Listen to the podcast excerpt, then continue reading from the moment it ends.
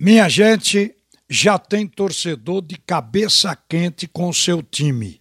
Embora a gente tenha que dizer que é muito cedo até agora, as séries A, B e C só tiveram duas rodadas. É o início da competição, ainda restam 36 rodadas pela frente e, para algumas equipes, até 37, porque teve time que só jogou um jogo até agora.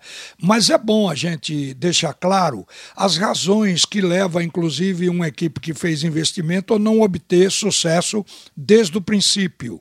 Porque também os campeonatos do ano passado terminaram este ano e praticamente não houve uma pré-temporada, nem férias, não houve intervalo entre competições. Terminou as do ano passado e já começaram as competições deste ano. Isso também atrapalha muito o planejamento, a mudança de jogadores para a reformulação de vários elencos no futebol do Brasil. A gente vê no momento tropeço em todas as séries. Por exemplo, na Série A, na Série A, você olha para a tabela e encontra nessas duas primeiras rodadas equipes grandes, campeãs do mundo na zona do rebaixamento. É o caso do Internacional e Grêmio. O Inter está na 17ª posição e o Grêmio na 18ª. O Grêmio não fez nenhum ponto, está com zero ponto até agora. Perdeu na estreia, mas também só jogou uma partida. O segundo jogo seria contra o Flamengo, mas foi adiado pela CBF porque o Flamengo chorou que cedeu jogadores às seleções e aí a CBF adiou. Então o Grêmio não pôde jogar a segunda partida. Está com um ponto aliás, com zero ponto em apenas um jogo até aqui. O Internacional, ele empatou com o Sport em 2 a 2 no primeiro jogo, tem um ponto, e perdeu ontem para o Fortaleza por 5 a 1 Está desestabilizado o Internacional. Mas são equipes que a gente conhece sabe que tem poder de investimento e no momento possui bons elencos. O Internacional tem um time rico tecnicamente. Então, isso vai reagir. Pode ser insistência do treinador num sistema de jogo que não está dando certo. Então, tudo pode acontecer. O esporte, por exemplo, jogou ontem diferente do que jogou o segundo tempo com o Internacional.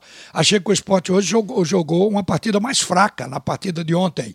Esteve mal na saída de jogo, o meio-campo ele abriu espaço para a equipe do Atlético Mineiro, que trocou bola ali jogando na frente da área do esporte, quer dizer, a marcação do meio-campo do esporte foi frágil e o ataque não recebia a bola e quando recebia não finalizava. Então, o esporte tem muito a progredir, mas o esporte também tem vários jogadores que ainda não tiveram chance de pisar dentro do gramado.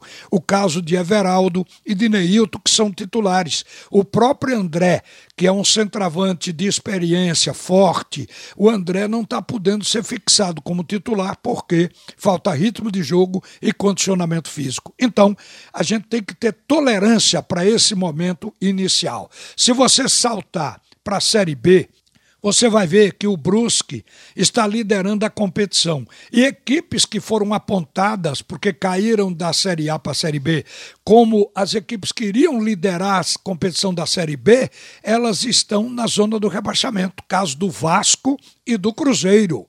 Mas é um princípio também. Pode haver reação. O Náutico, por exemplo, hoje está na sétima colocação, mas pode ser o primeiro logo mais à noite. Basta vencer o Vitória da Bahia no seu segundo jogo, se ele vencer por 1 a 0, divide a liderança com o Brusque. Se vencer por dois gols de diferença, 2 a 0, por exemplo, o Náutico será o líder isolado da competição pelo saldo de gols, porque vai ficar com seis pontos também, como está o Brusque hoje. Então, isso é um início de competição e todas as, as equipes têm tendência a progredir. O Santa Cruz está na lanterna do seu grupo, está com um ponto é o décimo colocado. Mas o time que venceu o Santa Cruz na estreia por 2 a 0 Manaus foi para o segundo jogo com Volta Redonda e perdeu de 5 a 0 para o Volta Redonda. O Volta que ganhou com esse placar de goleada também perdeu na estreia para o Altos por 3 a 0. Então é uma gangorra, tá um sobe e desce por enquanto e por essa razão é preciso que o torcedor tenha paciência, tá muito cedo para esquentar a cabeça. Mas aqui nós vamos continuar criticando os pontos fracos de cada jogo, porque é uma forma de contribuir para melhorar, alertar, chamar a atenção do treinador para que ele produza mudanças de caráter positivo, porque às vezes não é só troca de jogador, é posicionamento, é desenho tático que precisa de ajuste. Então, nós vamos criticar, mas sabemos que está muito cedo para se ter um time pronto numa competição de 38 rodadas. Uma boa tarde, minha gente, a seguir o primeiro tempo do assunto é futebol com Roberto Queiroz.